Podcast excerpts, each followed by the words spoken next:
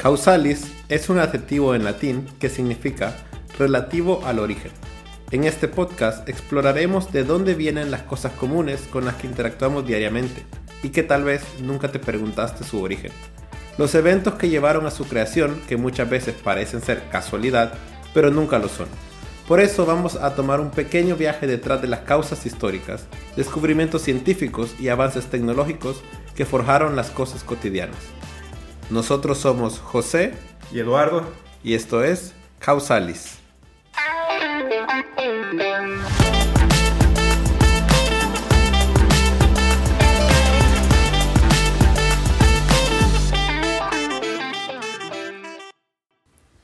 Bienvenidos al episodio 10. Hoy vamos a hablar de mitos y leyendas.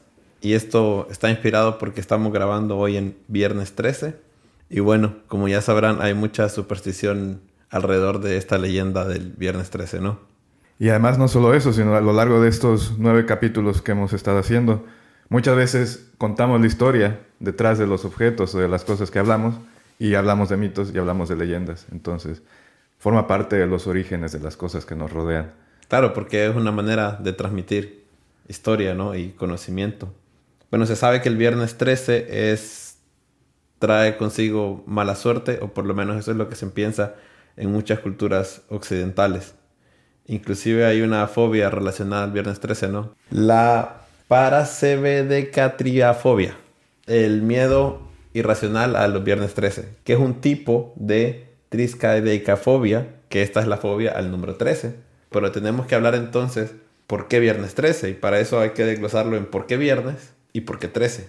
El viernes eh, pues se dice que a través de la historia ha sido el, día más trágico de la semana. Todo comienza, se puede decir, en, el cristianismo con la muerte de Jesús y luego se han registrado muchas cosas que han pasado en un día viernes. Eh, pero el 13 es el más característico, es un número de mal agüero. Primero que todo vamos a hablar que viene después del 12. Es el primer número después del 12. Y en el capítulo de reloj hablamos del sistema sexadecimal y cómo todo se empezó a medir en docenas desde los sumerios. Recordando un poquito, estaban las 12 falanges de los dedos y con el dedo pulgar se iban contando de las tres falanges de cada dedo y así se pueden hacer 12 y luego tenían los otros 5 dedos con los cuales ibas contando las cantidades de docenas y podías llegar a 60 fácilmente con tus dos manos. Y el 13 es el número que viene después del 12 y es un número primo. Entonces, ya de ahí es un número que como que no... No, cuadra con, con las proporciones que otros números pueden ofrecer. Claro. Porque vos haces 12 con el dedo y luego querés hacer 13, pero no, tenés que ir a una docena más uno.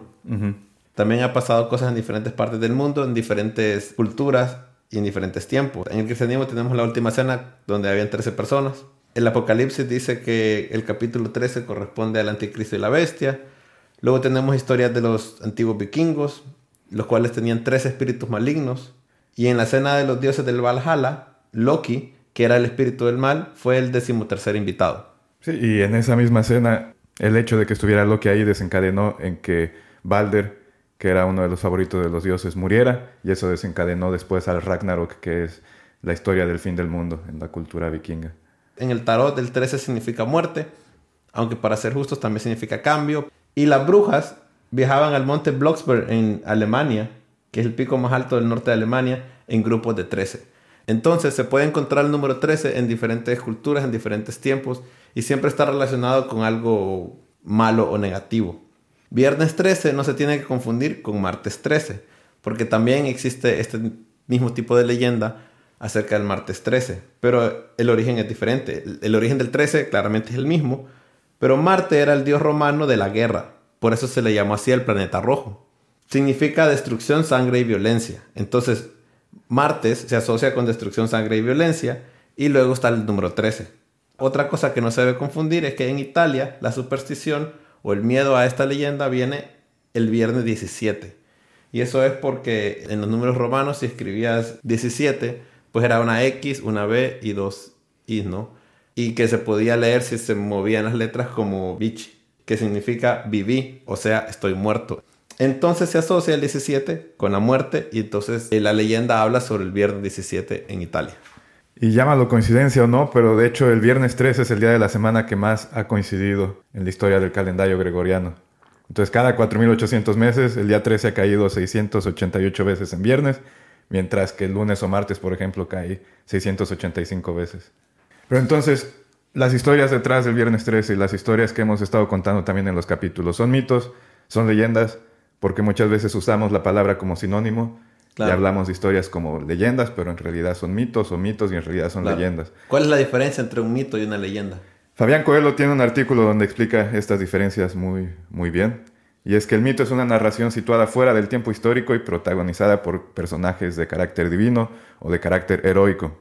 Los mitos conforman este sistema de creencias o de cosmovisión de un pueblo o de una cultura, ya que en ellas son vertidas las creencias con las cuales tradicionalmente se ha explicado el origen y la razón de todas las cosas. De hecho, si consideras los mitos en conjunto, eso es a lo que se le llama mitología. Entonces tenemos la mitología griega, mitología egipcia, mitología nórdica, etc. Por otra parte, las leyendas también son relatos que pueden tener elementos fantásticos o maravillosos, pero suelen tener una base más histórica, que puedes relacionar con hechos que realmente pasaron o con personajes que realmente existieron. Y esto lo hace sonar más realista o lo puedes relacionar con cosas más realistas o verosímiles que un mito.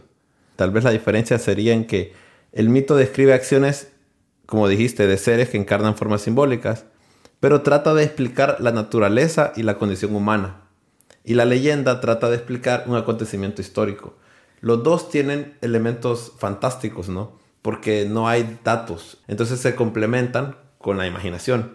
Pero hablan sobre diferentes cosas. Uno habla sobre un hecho histórico, que es la leyenda, y el mito habla sobre cosas más a un nivel más elevado, podemos decir. se podría decir que el mito es más filosófico, mientras que la leyenda es más por entretener. Pero los dos tienen parte de verdad. Si no, no hubieran durado a través del tiempo. O sea, tenemos que pensar cuál es la función del mito y la leyenda en la sociedad y cómo estos mitos o estas leyendas han pasado cientos de años y siguen siendo vigentes hasta hoy, porque algo, algo de verdad tienen. La cosa es que, por ejemplo, hablamos en el episodio pasado sobre la revolución científica que vino en el siglo XVI-XVII, cuando se acababa la, la Edad Media en la transición a la Edad Moderna, y que el ser humano era más creativo y más curioso porque trabajaba menos. Y de ahí viene la revolución científica y la curiosidad y empezamos a tomar datos. Y usamos ahora la ciencia como nuestra manera de entender el mundo. Pero ¿cómo se entendía el mundo antes del siglo XVI? Pues con historias. Y con las historias que la gente se puede relacionar.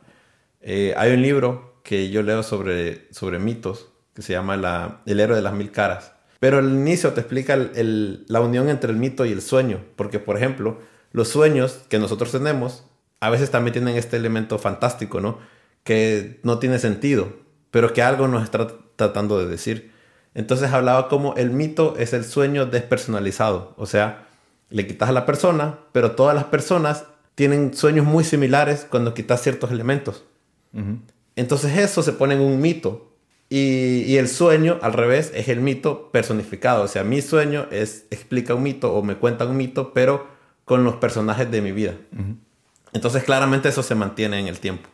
Y es tan grande el significado que hay detrás de los mitos que incluso se pueden dividir dependiendo de qué cosa explica. Por ejemplo, están los mitos cosmogónicos, que son aquellos que explican el origen del universo. Por ejemplo, y ya hablaremos de eso más adelante, están los mitos relacionados a los cinco soles de los aztecas, que explican cómo eh, el mundo se creó y las deidades que hubo al origen de los tiempos. También están los mitos teogónicos, que explican el origen de los dioses. En la cultura japonesa está el libro denominado Kojiki, que recopila una serie de mitos e historias sobre los orígenes de las deidades japonesas. También están los mitos antropogénicos, explican el origen de la humanidad. Están los mitos fundacionales, que describen la creación de pueblos o ciudades a manos de un ente superior. Por ejemplo, Roma, la historia de Rómulo y Remo y de dónde vinieron Rómulo y Remo, o la fundación de Tenochtitlan, que es la ciudad principal de los aztecas. Los mitos morales también, que representan una lucha entre bien y mal o entre otros significados o palabras contrarias. Están los mitos etiológicos, que explican el origen de las cosas. Por ejemplo, cómo surgieron plantas, cómo surgieron animales.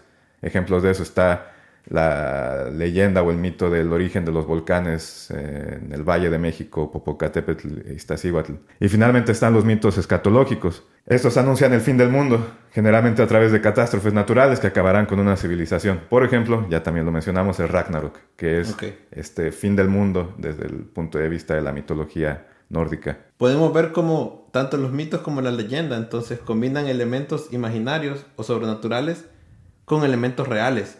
Y esto, cuando lo ponemos en su contexto social histórico, da la explicación a la importancia de ellos. Regresando a por qué iniciamos a hablar de las diferencias entre el mito y la leyenda, entonces, ¿cómo se clasifica el Viernes 13? Viernes 13 sería una leyenda, dado que se basa en hechos históricos. Pero después, la gente o las personas le empezaban a dar un significado a esa creencia y empezaron a relacionarla con buena o mala suerte, o en este caso mala suerte.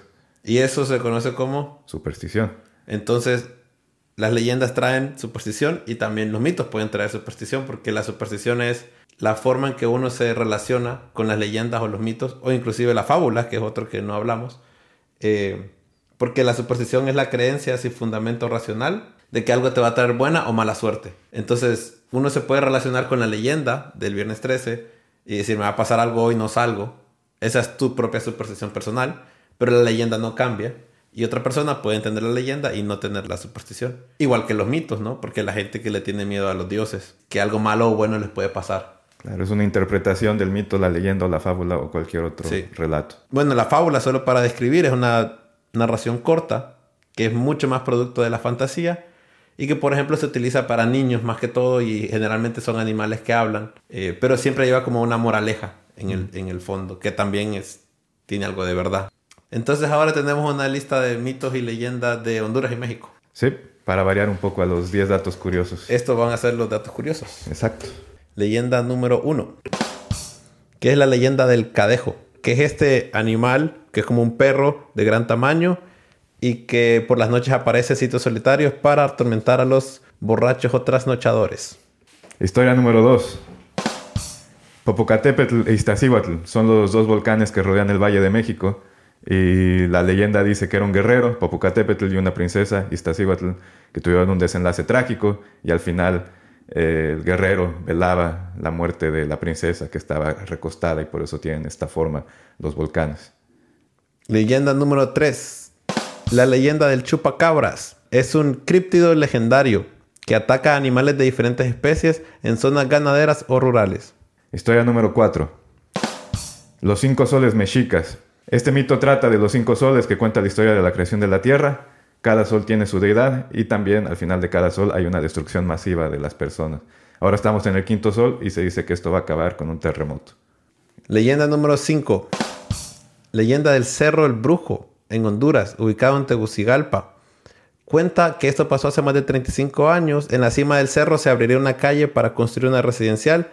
La persona que conducía el tractor se le apareció un ser gigantesco y arrojó el tractor por el precipicio. Y ya nunca se construyó nada. Leyenda número 6. San Pascual Bailón y el Mole.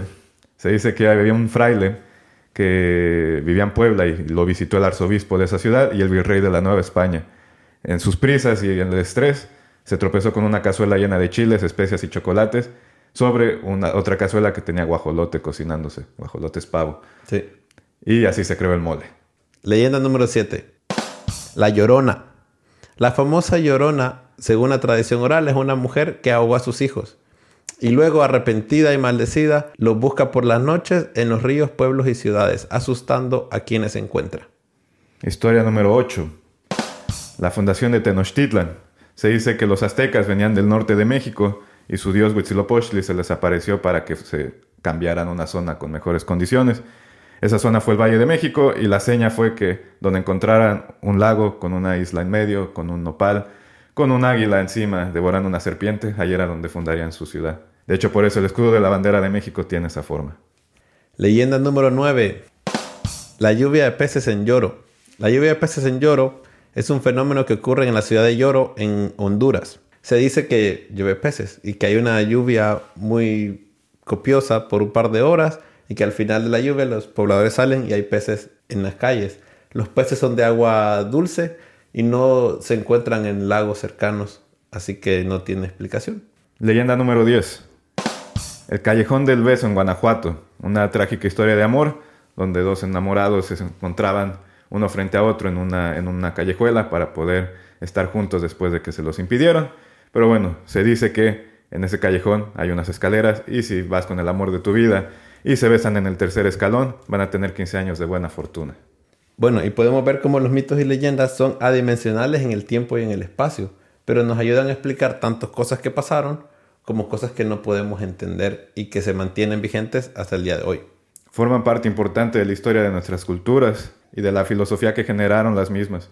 Debemos seguir transmitiéndolos generación tras generación, porque aunque no creamos realmente en estas historias, al final nos ayudan a entender de dónde venimos y hacia dónde vamos.